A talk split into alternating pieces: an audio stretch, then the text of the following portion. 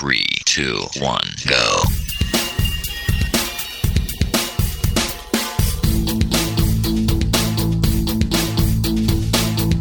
Enredando, la informática que se escucha.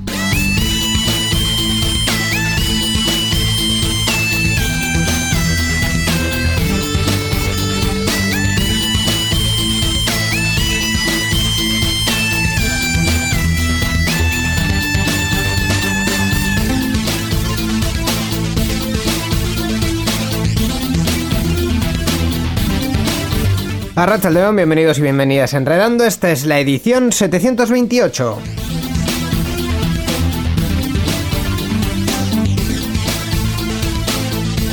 Comenzamos una nueva edición de Enredando, ya a, mitad, a mitades de febrero, ya con la cuesta de enero, esperemos que para todos eh, pasada y con, bueno, pues con todo, to- iba a decir todo el año por delante, pero vamos, como como el resto de ediciones, Miquel. Hola, ¿qué tal? Íñigo Sendino. Yo me he hecho un firme propósito, que es que este programa no quede tan caótico como el anterior, que tuvimos una presentación un poco que se nos fue ahí la, la pinza. Procuraremos. Intentaremos que no, intentaremos que no. Procuraremos. Además, bueno, hoy tenemos un programa en el que tenemos mucho contenido interesante y yo creo que eh, quien viene a acompañarnos nos va, nos va a acompañar muy bien y podemos hablar con muchas, eh, con muchos detalles de, de Sí. muchas cuestiones de, de lo que de lo que vamos a hablar hoy. Eh, no estoy yendo por el buen camino, así que por favor llevadme al buen camino. Gracias. Bueno, pues eh, en este programa nos acompaña nuevamente, está con nosotros Iñaki Lázaro, de que hemos hablado en muchas ocasiones y de muchos temas y vamos a tenerle ya, ya no lo voy a presentar más, ya directamente le voy, le voy a saludarle. Hola Iñaki, bienvenido nuevamente a Enredando. Muchas gracias, Miquel Íñigo. Siempre un placer estar por aquí y, y encantado de, de volvernos a, a reencontrar ¿no? en, en las ondas. Sí, la casualidad de hecho hace que eh, eh, habría quedado mucho más bonito si la última vez no, no hubiese sido un poco, eh, digamos, eh, eh, a, respuesta de, de la situación que echamos mano de los de los más de los más cercanos, que fue en, en abril. Pero si no hubiese sido así, Iñaki ha estado en el eh, 600 mm, noven- eh, 678, en el 703 y en el 728. Yo creo que aquí estáis con- conspirando para que mínimo cada 25 programas esté. Ha sido totalmente casual, ¿eh? no, no ha sido premeditado. Sí, de, de hecho yo recuerdo que en uno de los programas comenté que, que estaría encantado de participar y bueno, por lo menos en cada temporada una vez yo mm, me dejo querer y, y desde luego lo hago con, con muchísimas ganas que, que, bueno que, que podamos estar y no solamente cuando estoy aquí, porque al final los escucho y bueno pues creo que, que los ponentes o las personas invitadas que, que traes al programa eh, son muy interesantes, ¿no? Aparte que este formato de, de programas que van variando, ¿no? Que tienes una red de colaboradores ya fija con, con Gaisca, con Roberto, ¿no? Me parece que es la persona que, Roberto. que, Sí. que se ha incorporado también y bueno, pues esa red de colaboradores y luego por supuesto también Borja, al cual ya le, le escuchamos de hace, de hace tiempo, o sea que bueno, pues sabia nueva con Gaisca, gente ya veterana como, como Borja y también con, con Roberto que nos recomienda podcast. La verdad es que muy interesante, sinceramente me gusta el, ese, ese formato y luego bueno, pues entrevistas, también me, me gustó muchísimo la de eh, Sergio de Miguel que, que tuvimos hace Sí. unos, dos programas, auténtico veterano en estas ondas, en la anterior temporada también a a Xavi, ¿no? Eh, que también Sí, eh, hace un tiempo que no le escuchaba y me hizo una enorme ilusión. Vamos, en definitiva, que yo creo que, que al final, no solamente cuando estamos aquí hablando, sino sobre todo pues cuando ponemos las orejas, ¿no? Para, para escuchar. Eh, ahora, ahora que has, que has hablado de, de Xavi por, por cuestiones eh, profesionales suyas y, y un poco de rebote también mías, os, os he de eh, recomendar una cosa a, a todos los oyentes, sobre todo si vivís en Vizcaya, em, para la próxima declaración de la renta. Esto parece una tontería cuando, cuando lo dices, pero para la próxima declaración de la renta, por favor, preparaos un sistema de identificación digital, un, un certificado digital, vuestro DNI electrónico, una BAC, una BACU, lo que queráis. Pero preparaoslo porque eh, a- a- ahí va la administración y en concreto en Vizcaya parece que va a ir todo, todo, todo, todo por ahí. Así que eh, ¿Ah, sí? agárrense que hay curvas. Agárrense que hay curvas. En fin, eh, hecha esta primera recomendación, eh, Iñaki, eh, tú estás metido en muchísimos eh, proyectos. cada vez que vienes nos, nos propones, nos cuentas alguno de ellos, incluso indirectamente también uno de los que hablamos en su, en su momento, gracias a ti, fue de Only One, de, de la empresa líquida que estuvimos con Carlos Narganes. Y hoy eh, nos traías otro proyecto para contarnos un poquito en qué consiste para, para empezar este programa, ¿verdad? Sí, sí, siempre me apetece pues compartir eh, en, en, qué ando, ¿no? Y sobre todo, pues eh, dar ideas útiles a todas las personas que nos están escuchando porque seguramente que, que, les apetecerá sumarse o por lo menos conocer de qué va, ¿no? Este, este proyecto, esta idea que arrancó hace ahora cuatro años aproximadamente en el curso 2016-2017 se llama Vizcaya Network. Uh -huh. En sus inicios eh, se llamó The Global Network por aquello de unir lo global con lo local, ¿no? Desde lo local hacia lo global, desde lo global hacia lo local y en lo local, en lo que respecta a los que estamos ahora mismo hablando, pues nos une el territorio de Vizcaya, ¿no? en esta red de Vizcaya Network, uh -huh. en la cual en estos eh, cuatro años que han transcurrido desde que se inició el proyecto ya somos más de 2.000 personas usuarias que, que, nos hemos incorporado aquí a, a, la comunidad de BBK Vizcaya Network, ponemos lo de la BBK por el patrocinio que hace eh, la BBK, aunque la dirección web eh, es solamente vizcaya.network y es un proyecto que efectivamente pues une comunidad, une personas y también une eventos, actividades y bueno, pues eh, estaré encantado de que me hagáis preguntas, incluso si a posteriori los oyentes, una vez escuchado el programa, el podcast, les apetece también pues, comentar, eh, estaré encantado también de, de resolver las, las, consultas que puedan tener sobre Vizcaya Network. Además, eh, bueno, en, empezando un poco en lo más global, eh, viendo la página web de, de Global Network, eh, es una página web muy interesante porque aglutina eh, proyectos, mmm, iba a decir literalmente de los cinco continentes, pero en, concreto América, Europa y, y, África, en el que diría que el denominador común es eh, el, digamos el emprendimiento en el, en el sentido más, más amplio, en el de eh, desarrollar ecosistemas virtuales eh, que, mm, cuyo punto de unión pues obviamente tenga la, la tecnología para eh, bueno para desarrollar otro tipo de ciudades o para poner en contacto a personas que quieren interesarse en, en diferentes proyectos. Y Vizcaya Network va, BBK Vizcaya Network va un poco más concretamente por el, por el hilo del emprendimiento, ¿no? Así es, así es. Vizcaya Network, eh, la comunidad BBK Vizcaya Network va sobre todo por el mundo del emprendimiento, eh, sobre todo emprendimiento de impacto, emprendimiento social. Y en otros territorios mmm, hay diversidad, aunque sí que es cierto, como has comentado muy bien Íñigo, que el emprendimiento quizás sea la temática principal que une a casi todos los, los proyectos que hay por el mundo, ¿no? principalmente América, África y sobre todo en Europa, que es donde, donde comenzamos y hay otros eh, también propósitos como es el ámbito social, hay unas cuantas ONGs, asociaciones que se han sumado y han creado sus propias comunidades virtuales y, y fijaros que todo esto se ha ido generando antes de, de esta pandemia ¿no? que, que, que, que, vivimos desde hace ya pues prácticamente un año porque la idea es que en un mundo globalizado en el que vivimos aunque hay que yo creo que remarcar y destacar siempre lo local, ¿no? la, posibilidad de, que las personas que estamos más cerca nos unamos, nos juntamos para colaborar con proyectos, pero ¿por qué no? Si tenemos una buena persona que nos puede ayudar en África, en América, en cualquier otra región del mundo, pues ¿por qué no cooperar ¿no? y colaborar? Y es un poco la idea ¿no? de, Local Network, de lo global a lo local, de lo local a lo global, y en territorios, por ejemplo, no tan lejanos a nuestro como es Andalucía,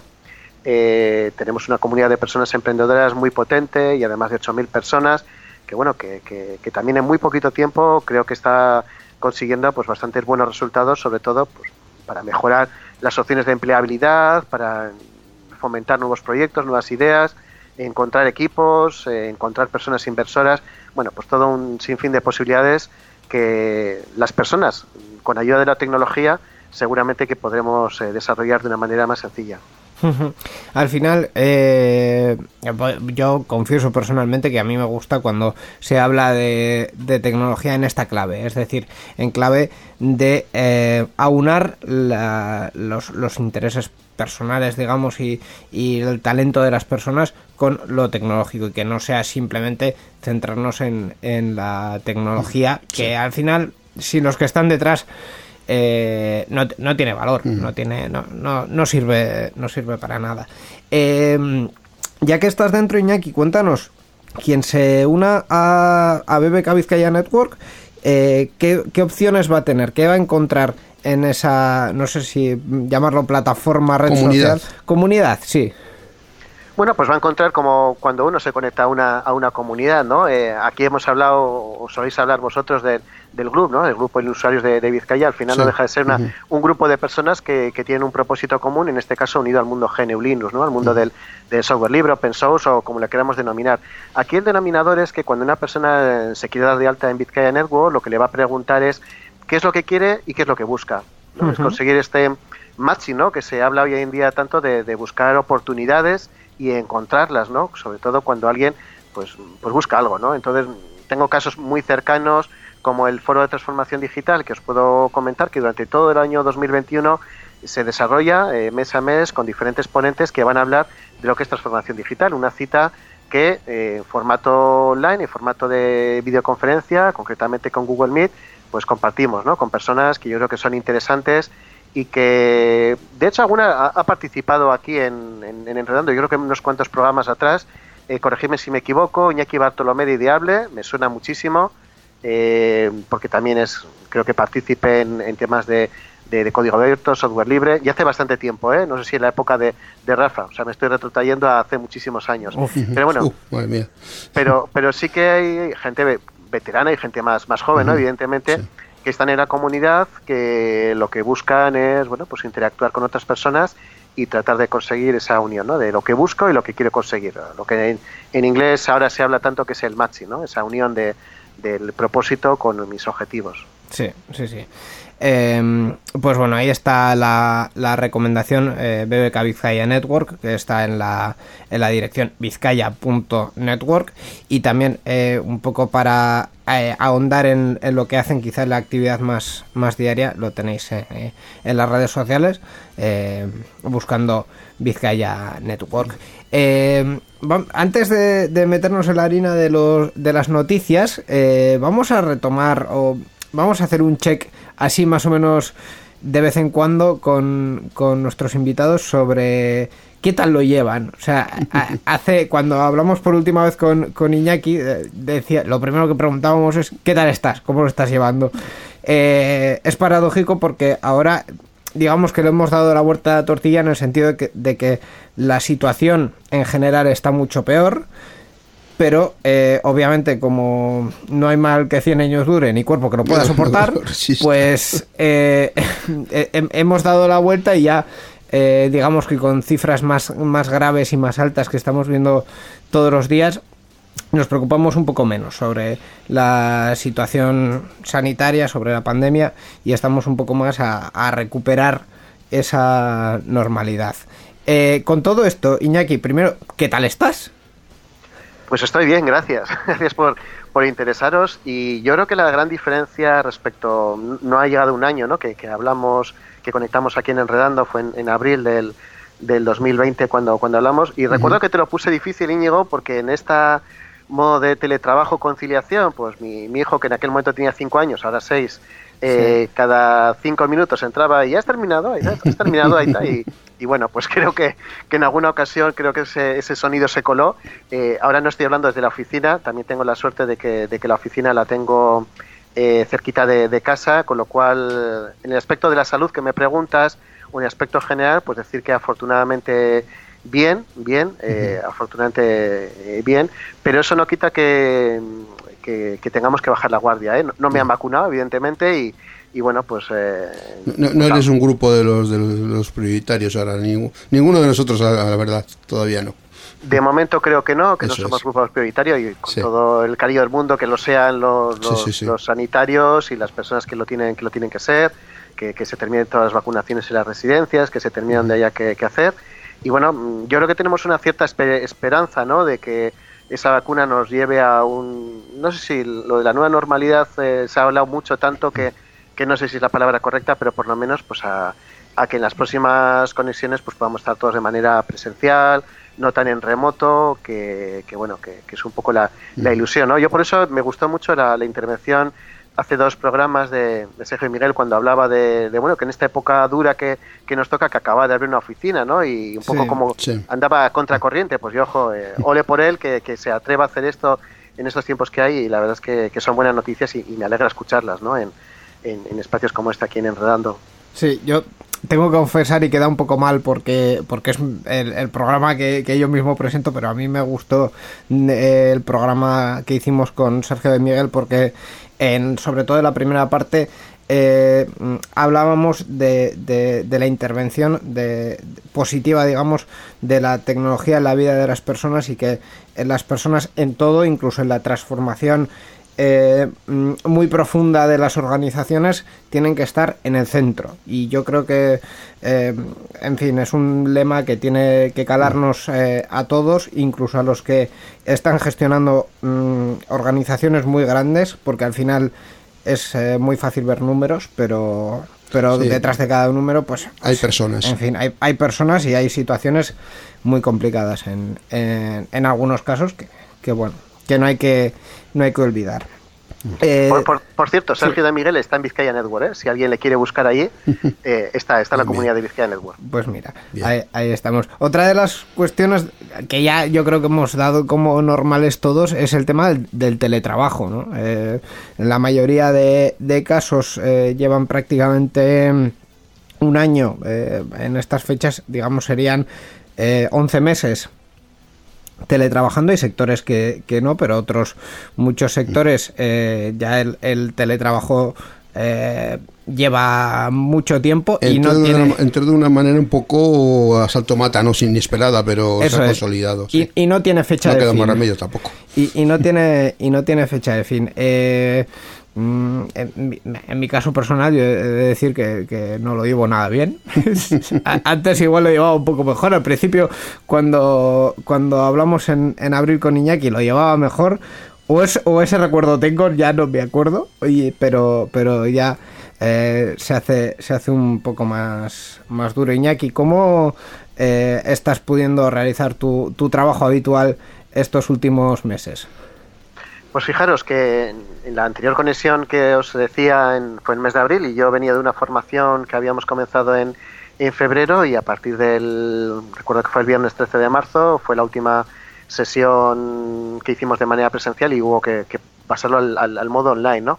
Entonces, bueno, fue un periodo de adaptación que efectivamente tiene sus inconvenientes porque cuando algo planificas para que sea de modo presencial y transformarlo a, a, digital no es tan sencillo como, bueno, la transformación digital es darle a, una tecla y ya lo tenemos todo creado, sino que, efectivamente fue todo un, un, reto y un proceso, pero creo que salió muy bien, creo que salió bien mm. y de hecho con otros colegas profesores, para no, no hablar solamente de, mi libro, ¿no? de mí mismo, mm. sino hablar un poco de experiencias compartidas, he visto que aunque mm, la formación presencial tiene cosas muy positivas, al igual que, que, el, que el trabajo presencial eh, tiene cosas muy positivas, eh, no hay que descartar la parte positiva que tiene el teletrabajo y la, y la, teleformación. Y yo creo que quizás lo mejor sea un poco buscar el equilibrio. Que hay personas que se sienten más cómodos o más productivos eh, yendo a trabajar en un espacio físico que no sea el propio hogar de uno o de una, yo creo que, es, favorable ¿no? que, lo haga. Y en cambio, por temas de conciliación, por cuidar a otras personas, el que requiera eh, hacerlo conciliando, pues también si la, empresa o, la asociación o el grupo o el que sea ofrece esa posibilidad, yo creo que, es positivo. Pero yo mm, diría, en, bajo mi punto de vista, que el 100% de teleformación, teletrabajo o el 100% de presencial quizás no es la solución óptima. Y yo apostaría por una solución híbrida, una solución combinada de tener pues uno, dos, tres días X a la semana de, de presencialidad, de poder estar con compañeras, compañeros y otros momentos pues poderlo estar desde, desde el hogar, ¿no? Eh, por ejemplo, en el momento que, que, estamos conectados, pues seguramente que alguno nos escucha se acordará de las eh, vacaciones de carnaval, de las niñas y niños que, que no fueron al cole y, y cómo, pues si, si puedes teletrabajar, pues puedes conciliar, ¿no? De alguna manera. Y eh, también hay otra cosa también eh, que seguramente que Sergio y Miguel saben muchísimo más que yo. No lo cito en ese en ese programa hace 15 días, pero, pero yo, yo sé que, que, él está especializado en temas de coaching y demás, y es que no todos somos eh, igual de productivos a, las mismas horas, ¿no? Hay gente que es más productiva por la noche, otros eh, podemos ser los más productivos a primera hora de la mañana, y el dar esa libertad para que yo tengo que hacer mi trabajo y, mi proyecto y lo hago cuando tenga el mejor momento, la más inspiración, pues también es, también es favorable. Así que, mm, Íñigo, ánimos, que, que esto pues varía mucho más rápido de lo que pensamos, que hace un año pues era casi como eh, se nos venía el mundo encima y bueno, nos teníamos que adaptar, ahora que nos hemos adaptado nos tendremos que readaptar y sobre todo pues buscar ese equilibrio ¿no? de entre, entre lo que nos ofrece eh, la organización, la empresa con la que colaboramos y lo que nosotros podamos aportar. ¿no? Y, de nuevo, el, equilibrista, ¿no? como decía eh, Sergio Miguel con su, con su libro y sus próximos libros, que, que, tomé buena nota de, ello y, yo lo definiría como el equilibrio ¿no? de entre, entre lo que eh, nos venga mejor en cada momento, ¿no? situaciones familiares, personales, etcétera. Pues sí, pues sí. Eh, bueno, pues con, todo esto, Miquel, yo creo que ya podemos eh, ir entrando en, lo tecnológico. Sí, porque ya nos contado unas cuantas cosas aquí, así que podemos empezar ya. Con las noticias. Por ejemplo. Vamos con ello. Vamos. Participa con nosotros en Enredando. Envía tus mensajes al email oyentes@enredando.net o a través de nuestra página web en www.enredando.net. También estamos en Twitter. Sigue al usuario Enredadores. Esperamos tus comentarios.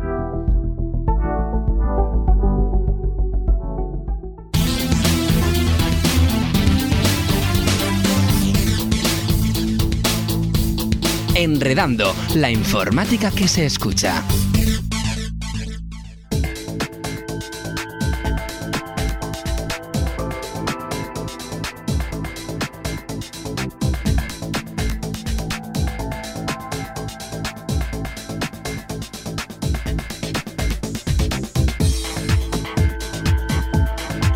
Y vamos con la actualidad tecnológica, como siempre, empezando con la noticia sobre GNU Linux y eh, con esta vez con nuevas versiones. Sí, hablamos de, de Sailfish. Sailfish, que es un, programa que, tiene una nueva versión, como ya has comentado, que rediseña la interfaz y otras mejoras. En el programa de hoy pues vamos a hablar de Sailfish precisamente porque presenta una nueva versión, la 4.01 eh, para que no lo sepa, eh, Selfish OS es un sistema operativo para smartphones, para teléfonos móviles, un sistema como puede ser el Android de Google o el iOS de Apple, pero de código abierto. Eh, básicamente hay dos formas de, de, utilizar este sistema. Una es haciéndose con alguno de los teléfonos que lo incorporan de serie, aunque eso, eso a veces no es tan fácil porque su incorporación al mercado de terminales móviles pues ha tenido algunos altibajos y la otra es instalándolo nosotros mismos en algún terminal que sea compatible. Esto es posible gracias al trabajo de miembros de la propia comunidad de interés en Selfish OS que lo han adaptado para operar con una importante cantidad de teléfonos inteligentes compatibles con el sistema operativo Android, con diferentes niveles de cobertura dependiendo de las funcionalidades propias de cada aparato. Eh, eh, sí, eso es. Selfish es un sistema que está basado en Linux, pero no es Android. no es Android, efectivamente. No es, Android. es diferente Android, pero digamos que el, núcleo eh, internamente... Tiene un núcleo Linux, sí. Lo, más fundamental es, es Linux. Bueno, pues eh, estamos hablando de él porque tiene nueva versión y ahora vamos a comentar un poquito las novedades de esta nueva versión. En primer lugar, se ha trabajado para modernizar el estilo de diseño, mejorando la barra de pestañas, botones, barra de estado, campos de entrada de texto, además de que se han agregado herramientas para cambiar el estilo del fondo. Eh, la capa de compatibilidad de Android se ha actualizado a la plataforma Android 9. También se ha actualizado el motor del navegador, que ha implementado la apertura de portales cautivos en un entorno aislado, aparte de otras muchas actualizaciones. Lo que comentábamos, no es Android, pero el, pero es que efectivamente le puedes instalar aplicaciones, de Android, con cierto soporte para tener mm, ciertas cosas un poco aseguradas. Sí, básicamente porque es que hay muchas aplicaciones de Android y de esa manera se aseguran eh, tener eh, todas esas aplicaciones disponibles en su plataforma también. Eh, para finalizar, pues simplemente dar la dirección web oficial de este sistema operativo. La página está en inglés y la dirección es selfishos.org. Pues ahí está esta nueva versión de Selfish OS. Eh, Selfish, vale. Selfish. Yo pronuncio muy mal en ya lo sabes. Como sea, no pasa nada, nos, nos entendemos. Y es que además la información que hemos comentado hoy también está disponible en la página web del grupo. Sí, el grupo es la Asociación en Vizcaya de Usuarios de GNU Linux, que se dedica a, a promover el uso del software libre tanto en el ámbito público como en las empresas y usuarios particulares. Y vamos a nombrar la página. La dirección es group.biz, glv.b latina z. La informática que se escucha.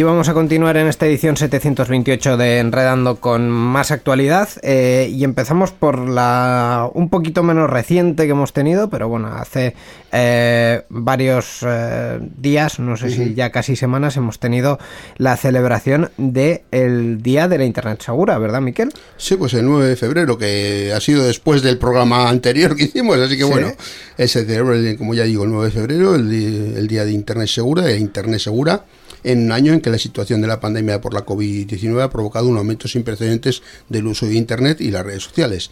Y aprovechando esta circunstancia, pues vamos a dar una serie de recomendaciones de seguridad. Eh, para usar Internet de forma segura, los expertos recomiendan que los menores aprendan dónde están las configuraciones de privacidad de cada sitio web para poder ajustarlas. La autenticación en dos pasos es una manera de agregar una capa adicional de seguridad para acceder a sus cuentas. Además, es preciso evitar la publicación de información personal en la red, pues nombre completo, domicilio número de teléfono.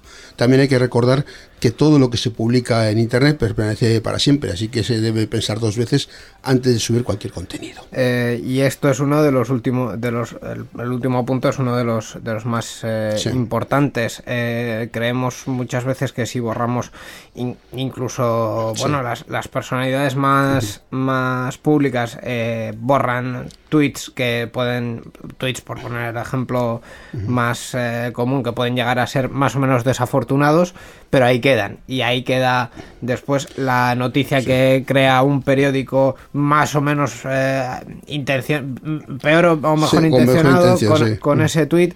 Bueno, eh, en fin, eh, podríamos hablar mucho, mucho de seguridad, ¿verdad, Iñaki?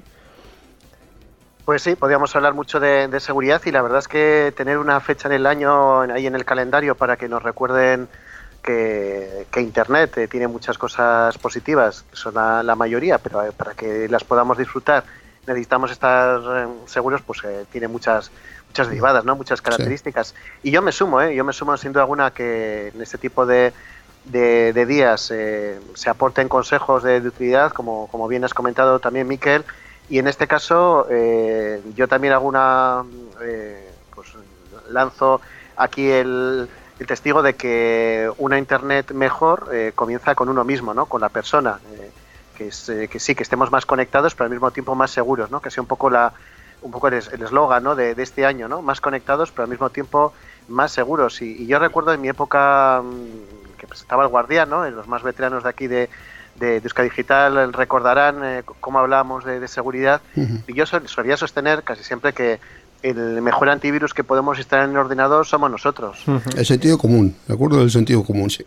Efectivamente, el sentido común, nuestra propia educación, formación, sí. conocimientos y bueno, pues que, que- que está bien tener un antivirus, tener herramientas de seguridad, eh, eh, buscar herramientas de protección, firewall y demás, pero desde luego que, el- que la formación, que las personas somos los grandes protagonistas, ¿no? Para que luego, pues bueno, cuando hay este tipo de casos de, de phishing, eh, de ciberestafas, etcétera, pues nos toquen de una manera pues menos menos intensa, ¿no? Y yo creo que la preocupación sobre todo también en los próximos años mm, irá seguramente por la gente más joven, ¿no? Las niñas y los niños que son un poco los que más pueden estar expuestos a los eh, eh, ciberdelincuentes, ciberatacantes o que de alguna manera pues quieran quieran no sé, pues aprovecharse, ¿no? De, de o la inocencia o la juventud o, o- o la, la edad más joven de, de niñas y niños. Así que, bueno, pues hay educación, formación y también prestar especialmente atención Sí. Para proteger a los menores, ¿no? En la red.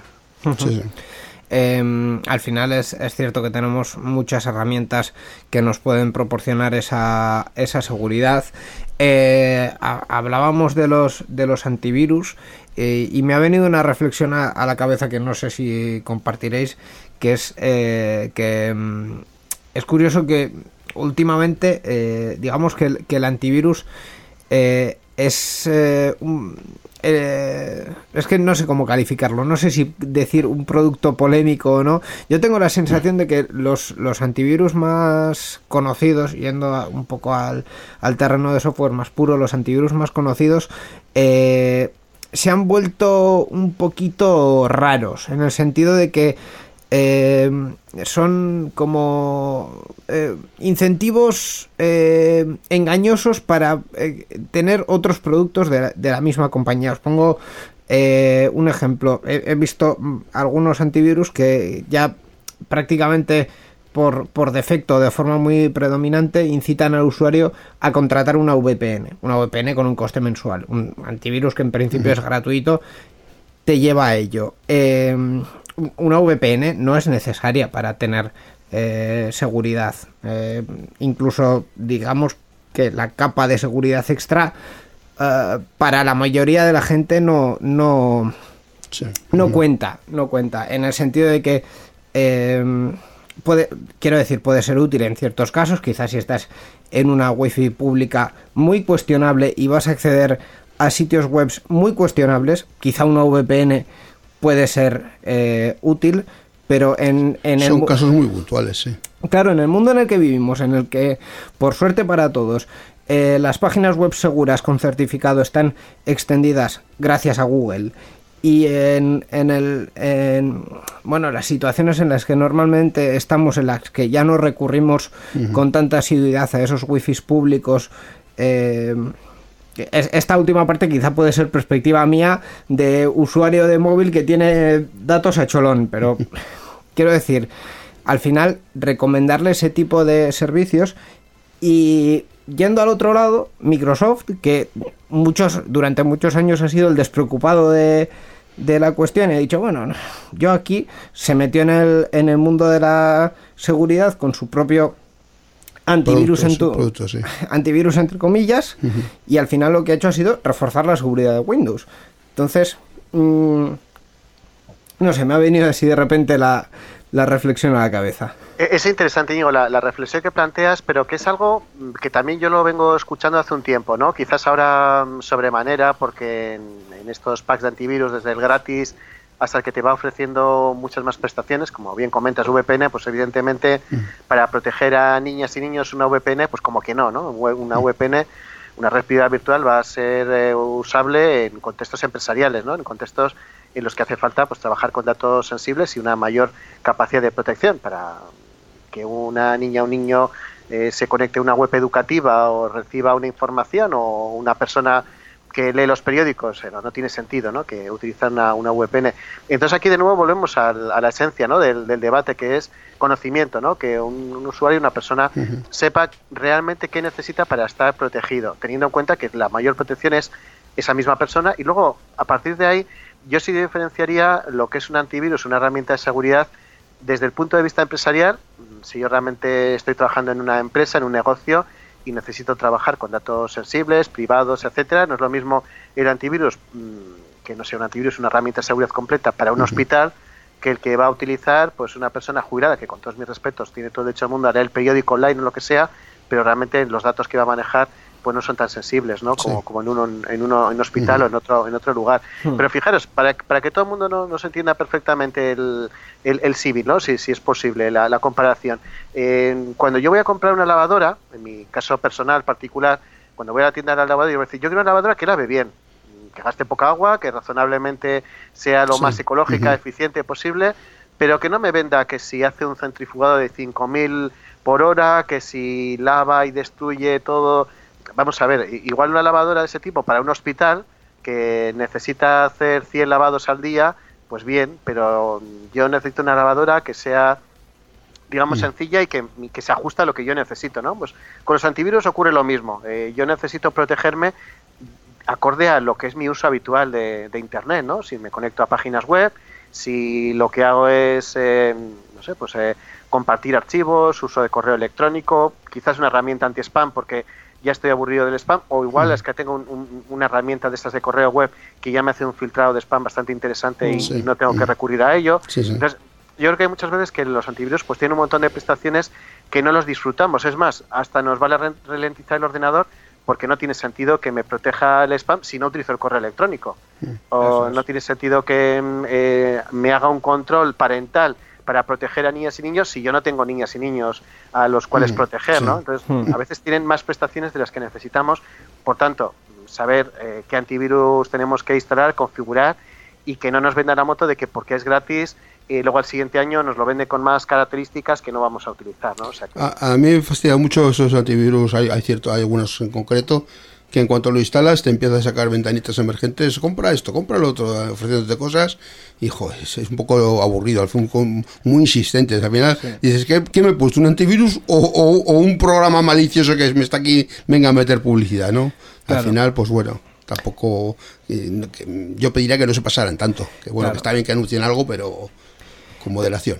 También os digo que yo creo que mi, mi visión sobre el tema ha sido un poco naif en el sentido de que es cierto que, que la seguridad en los últimos años eh, se, ha, se ha intensificado eh, mucho eh, y los propios actores de la industria han querido hacerlo así.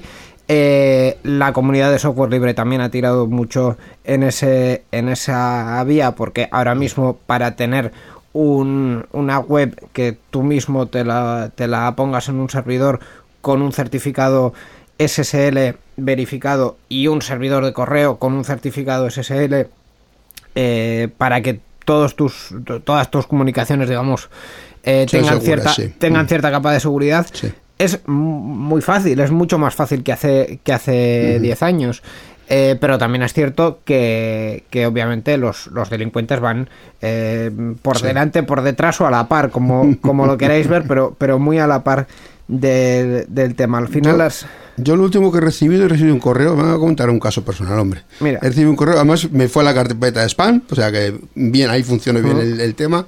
En, el- en inglés, me llegó en inglés, dije yo, "A- ahora qué, qué leches pone aquí, porque yo de inglés la verdad es que ni papa. Pero bueno, paso hasta Google, traslate Sí. Google, ala, a traducirlo. Me decían que habían hackeado mi sistema y que me habían, cuando había entrado en una web de estas em, de dudosas, en fin, que Bueno, se ven vídeos dudosos, Sí, como cierto po- por, por no entrar en otra web Sí. pues en esa web y que me habían a la vez que estaba viendo yo el vídeo me habían grabado mientras con la webcam de mi de mi ordenador y bueno, una vez que llegamos ahí dije, bueno, ya eh, esto está claro que es falso, porque es imposible que hayan grabado con la webcam de mi ordenador. porque está tapada. Eh, básicamente está tapada, eso es. Mira, es- Eh, una recomendación, los que tengáis webcam por USB, cuando no la estéis usando, desconectarla. Y los que, como en mi caso, esté integrada en, el propio, en la propia pantalla del portátil, hay un cachito de papelito con un celo delante de la cámara y ahí no hay hackeo que valga de que te activen la webcam. Porque a través del, del papel no van a ver nada. Es- eso es, eh, es cierto.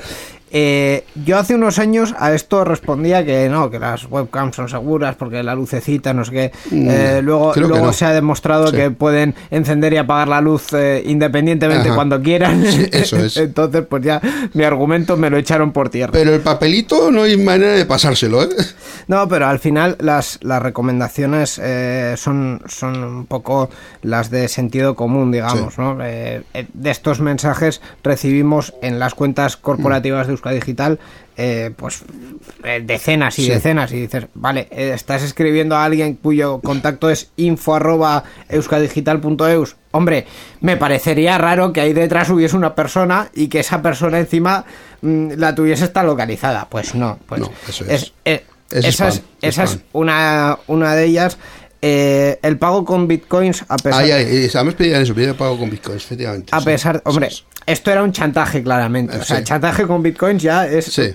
uno más uno, ¿no? Pero el pago con bitcoins, a pesar de, de que algunos de los que han pasado por aquí me cuestionarían mucho el tema, pues eh, digamos que es algo para sospechar. Eh, hay webs eh, muy reputadas y, y muy confiables que sí utilizan pago por web- por Bitcoin. bitcoins, pero no va a ser el único medio de pago. Sí. Eh, en fin, eh, tu banco no te va a hablar en inglés, eh, otro banco no te, vas a, no te va a decir que, tienes una, que tiene una cuenta, a tu nombre Cuando no es verdad. y ante la duda llama al banco, Sí. sea cual sea el banco en cuestión. Ese tipo de Y no, sin utilizar los links que te pongan en el propio correo, directamente. Vete a buscador o llama directamente por teléfono. es, eso es, ese tipo de, de cuestiones digamos que llaman mucho la atención, ¿no? Son... Sí, sí, sí, llam- llama la atención porque, bueno, pues hay cosas que son muy evidentes, ¿no? Pero bueno, Sí. aún así, con, que caiga uno de cada millón de personas, le sale súper rentable porque, de- desde luego que hace negocio, ¿no? Pero, pero sí, eh, yo creo que el momento que vimos 2021 en seguridad, pues un poco todo lo que mm, en los últimos años va en- dirigido a cometer fraude. eh, ya sabemos que hace 20, 25 años el mundo de la seguridad, cuando salían los primeros virus notables, eran con ese afán, propósito de bueno, pues llamar la atención, eh, incluso cuestiones sociales, de destacar a un país o reivindicaciones de todo tipo y hoy en día pues la reivindicación es cobrar dinero y para ello pues eh, su Mm. imaginación Hoy en, va día, por ahí, ¿no? hoy en día desde hace ya un tiempo también. ¿eh? Sí, sí, sí, desde hace unos años, Sí. yo creo que aproximadamente Sí, sí. desde hace 10, 15 años, Sí, sí, sí. cuando Internet se ha ido consolidando, Ujú. eh, se ha visto que es un auténtico caldo de cultivo pues para este tipo de, Sí. de, de- de amenazas, ¿no? Sea phishing relacionado con bancos, farming, secuestros de, de- de cuentas y, bueno, pues... eh, y es que además yo también puedo compartir una experiencia muy eh, cercana en el tiempo y, y que yendo así por la calle escuchaba una conversación así de esto que vas, eh, a pesar de la distancia de seguridad, ¿eh? yo creo que la, la persona iba gritando bastante y me llegó la, la conversación en, en un parque, además público, que, que conocía a una persona que había sufrido un- una retirada de mil y pico euros en, en su cuenta bancaria y que bueno lo estaba denunciando a, a la asociación de consumidor, bueno, pues se metía en un pequeño lío, pues seguramente pues por haber hecho clic en un enlace de estos Sí. que, a veces que ni leemos ni o que está en otro idioma y pensamos que eh, que se parece mucho a nuestro banco habitual, ¿no? Esa es el poco la esencia de- Sí. del phishing, el, el- el pasarse eh, tratando de emular al- a, un banco, una aseguradora o así, y estará a la orden del día probablemente en los próximos años, ¿no? Porque sale rentable, aunque haya muy poquita gente que caiga, con esas pocas personas que, que caiga- caigan en la trampa, ya están haciendo negocio, ¿no? Sí. Si alguno ya le transfiere los bitcoins, no es tu caso, Miquel, estabas seguro que no era contigo, ni Hombre. tampoco le ibas a pagar en, en bitcoin, a pesar de que tengas millones y millones, y no nos, y no nos lo digas aquí en antena, pero, pero no lo ibas a hacer, pero claro, eh, seguro que habrá alguna persona que cae y, bueno, pues ya es rentable el- el- ese, ese ataque, ¿no? Esa, esa cuestión. Ya que nos, nos hemos eh, metido un poco más en este, en este tema, como mm, eh, anexo a esto, eh, comentar, bueno, a raíz de una noticia que se ha publicado esta semana en la que se, se ha llegado a filtrar una compilación de más de 3.200 millones de correos electrónicos y contraseñas de plataformas como Netflix, LinkedIn o algunas, algunos traders, algunos in- eh, intercambiadores de, de bitcoins. Eh, yo lo que quería era recomendar eh, una herramienta. yo- yo- hay- puede haber varias por, por internet, pero hay una en concreto que su eh, dirección es impronunciable. En inglés es halfibeenpound.com. Pero creo que la vamos a dejar en las notas del programa, a lo mejor en la página web, para, para que entréis en enredando.net y lo veáis ahí. Es una herramienta donde puedes poner usuarios que utilices comúnmente o eh, tu correo electrónico y te dice si eh, tu, tu correo, tu usuario, ha aparecido en alguna filtración de en las alguna lista de estas de sí. eso es, de las últimas que se han hecho. Tu contraseña no aparece, Sí, sí. pero tu, tu usuario o tu correo electrónico, eh, depende de lo que busques, sí, para que se puedan tomar medidas y, y, bueno, cambiar las contraseñas que hayan sido Sí. eh, comprometidas. Si después de que se ha- han sido comprometidas habéis cambiado la contraseña, pues no hace falta, pero ahí además aparece la, la fecha y bueno los, los Ah, datos más necesarios que, que podáis. eh, Interesante herramienta. pues ahí dejamos la recomendación que al final se une a todas las demás que hemos eh, hecho con motivo del Día de la Internet Segura.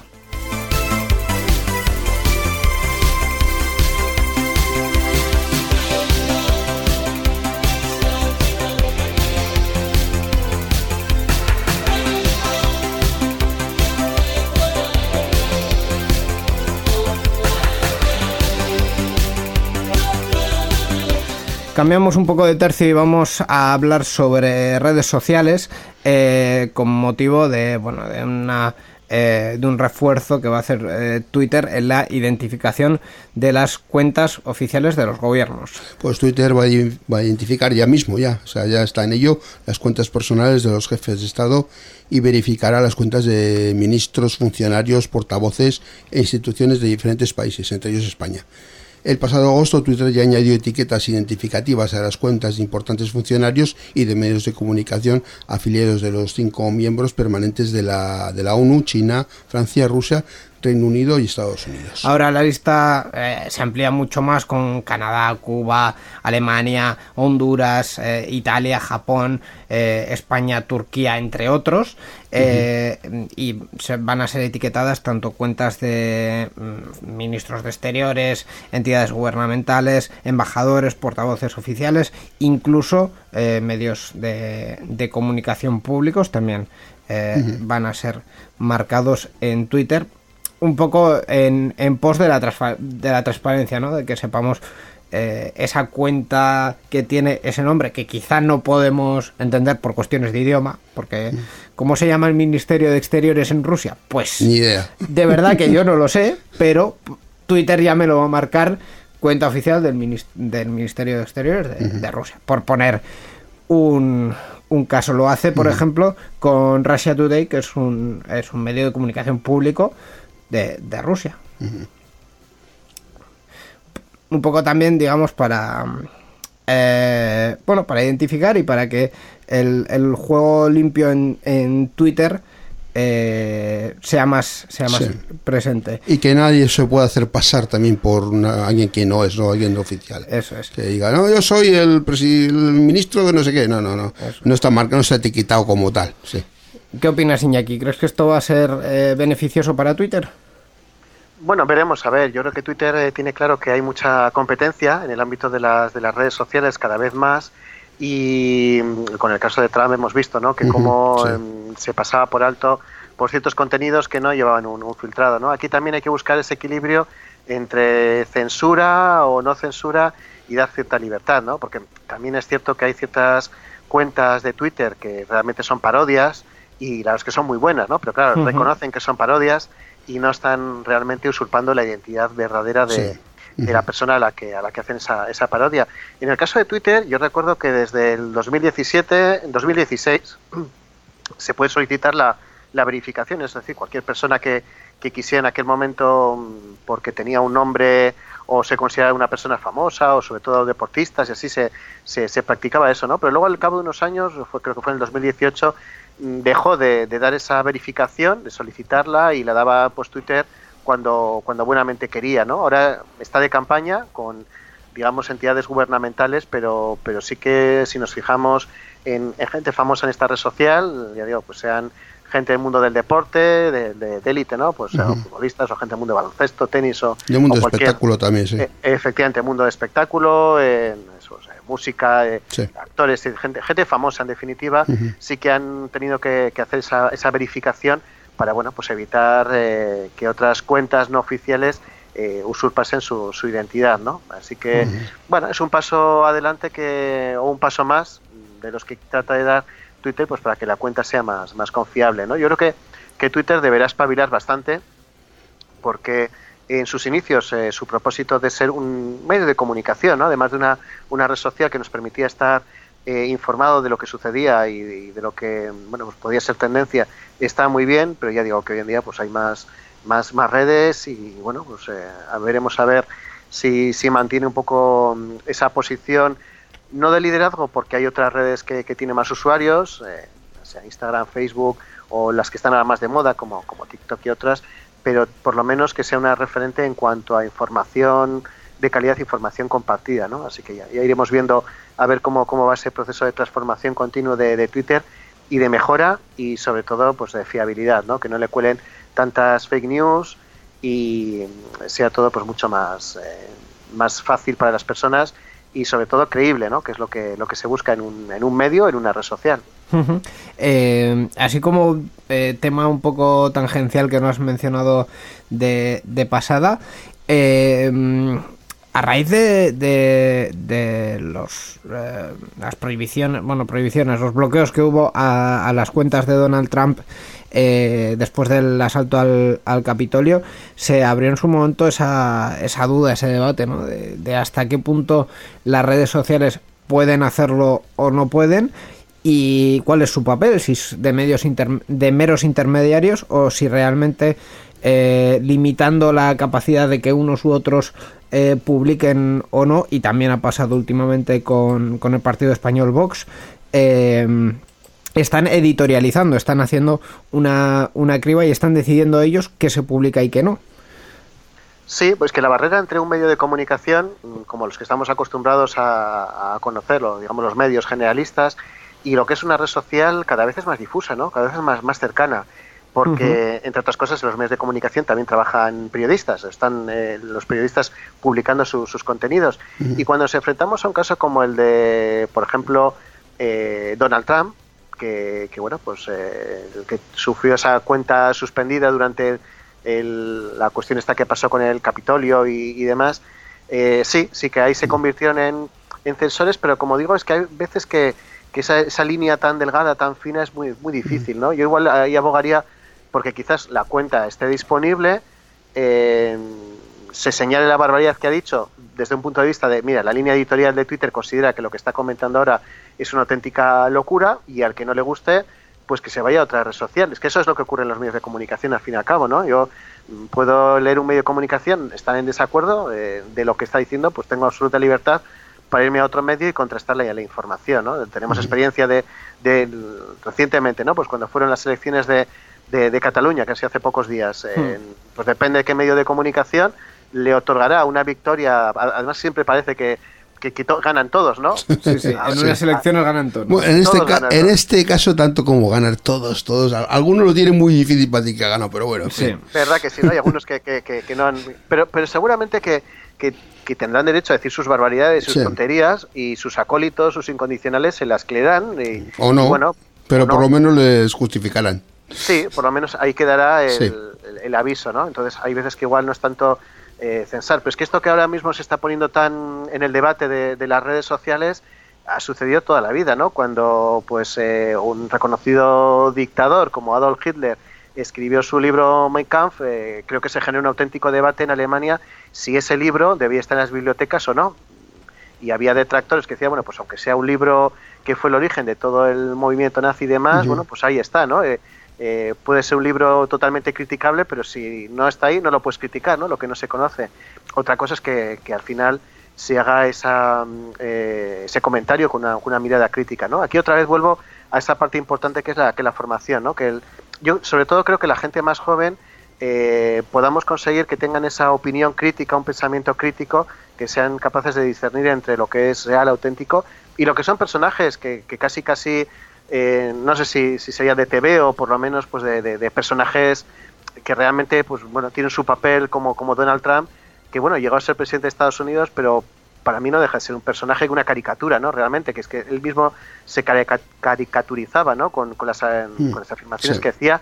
Él se creería posiblemente sus propias mentiras, y es una opinión totalmente mía, ¿eh? O sea que aquí el, el- el oyente o las personas o, o vosotros mismos que, que estamos ahora conversando podéis tener vuestra propia opinión, pero yo creo que las redes sociales, mm, la censura que se tenga que hacer tendrá que ser muy clara, es decir, porque auténticas barbaridades, casos de pederasta y demás, que esos evidentemente hay que cerrarlos cuanto antes, ahí es donde realmente tienen que estar atentos las redes y no decir, pues mira, eh, no sé quién ha publicado una foto esta y necesito 15 días más no sé cuántas resoluciones judiciales para retirar una foto que realmente no tiene por qué estar ahí, ¿no? Ahí, ahí es donde realmente las redes sociales tienen que responder, alinearse perfectamente con la sociedad, con las autoridades pertinentes y, y colaborar, ¿no? Con, con la gente que hace ese tipo de denuncias.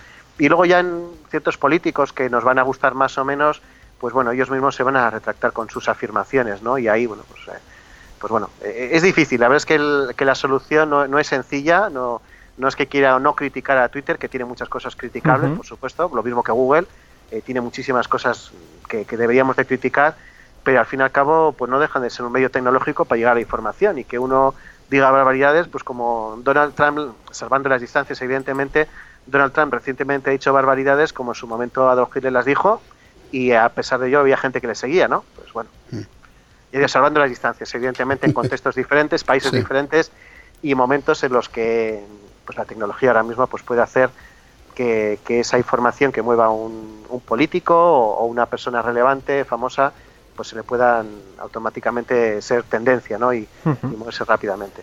Pues ahí queda la reflexión, en este caso, sobre el uso y la postura de Twitter y de las redes sociales. Y ya por último, rápidamente, para acabar esta sección de noticias, eh, no quería irme sin comentar eh, una, una fecha que vamos a tener eh, dentro de relativamente poco. En junio el E3 va a volver eh, este año. O sea, no ha sido un E3, ha sido un compendio de eventos que ha montado la industria que salió un poco al paso del tema y la Entertainment Software Association este año ha dicho que sí va a haber E3 organizado por ellos, reinventado, online, pero oficialmente en, en esas fechas y coordinado, digamos, en un evento central. Participa con nosotros en Enredando. Envía tus mensajes al email oyentes@enredando.net o a través de nuestra página web en www.enredando.net. También estamos en Twitter. Sigue al usuario Enredadores. Esperamos tus comentarios.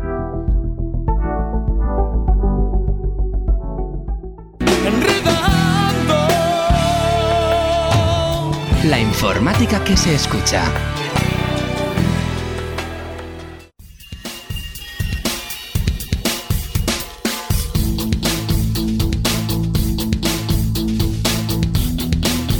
Pues hasta aquí llegamos con este re- Enredando 728 que realmente ha sido denso, denso de contenido y en el que hemos tenido a Iñaki Lázaro. Gracias Iñaki por venir y por eh, charlar con nosotros. Muchas una vez más. gracias. Gracias a vosotros por, por invitarme. Ya sabéis que es un auténtico placer estar por aquí. Pues eh, con esto ya nos despedimos. Eh, bueno, con las dos, con los dos recordatorios de siempre. Primero, con eh, Patreon. Eh, eh, nuestros contenidos están disponibles en el Patreon de Euska Digital, en patreon.com barra Euskadigital. Así hemos es. estrenado un nuevo sistema en el que os podéis suscribir solo a Enredando, porque ha, ha habido mucha gente que nos lo ha A cada programa por pedido. separado, sí. Eso es, solo Sí. enredando por 2 euros al mes o a todos los contenidos de Euskadi Digital por 5 euros eh, al mes. En cualquier caso, cualquier aportación es bienvenida y agradecida en patreon.com barra Euskadigital. Y así poder escucharlo antes que nadie. Efectivamente, que es una de las cuestiones. Y la otra es que colgamos algo de contenido Sí, exclusivo. exclusivo. Nos vamos ya con el tiempo prácticamente encima con este track de la Guipuzcoa Encounter 12 de Netbarner, de Ivonne Moraza, que se llama Internet Me. Bueno, Viene un poco. Intermi. Ah, inter- eh, bueno, he dicho mal, pero bueno, no pasa nada. Intermi, que viene ahí un poco con lo de internet y tal. Sí. Bueno, eh, con esto nos vamos en 15 días, más enredando y más actualidad tecnológica. Hasta dentro de dos semanas. Agur. Agur.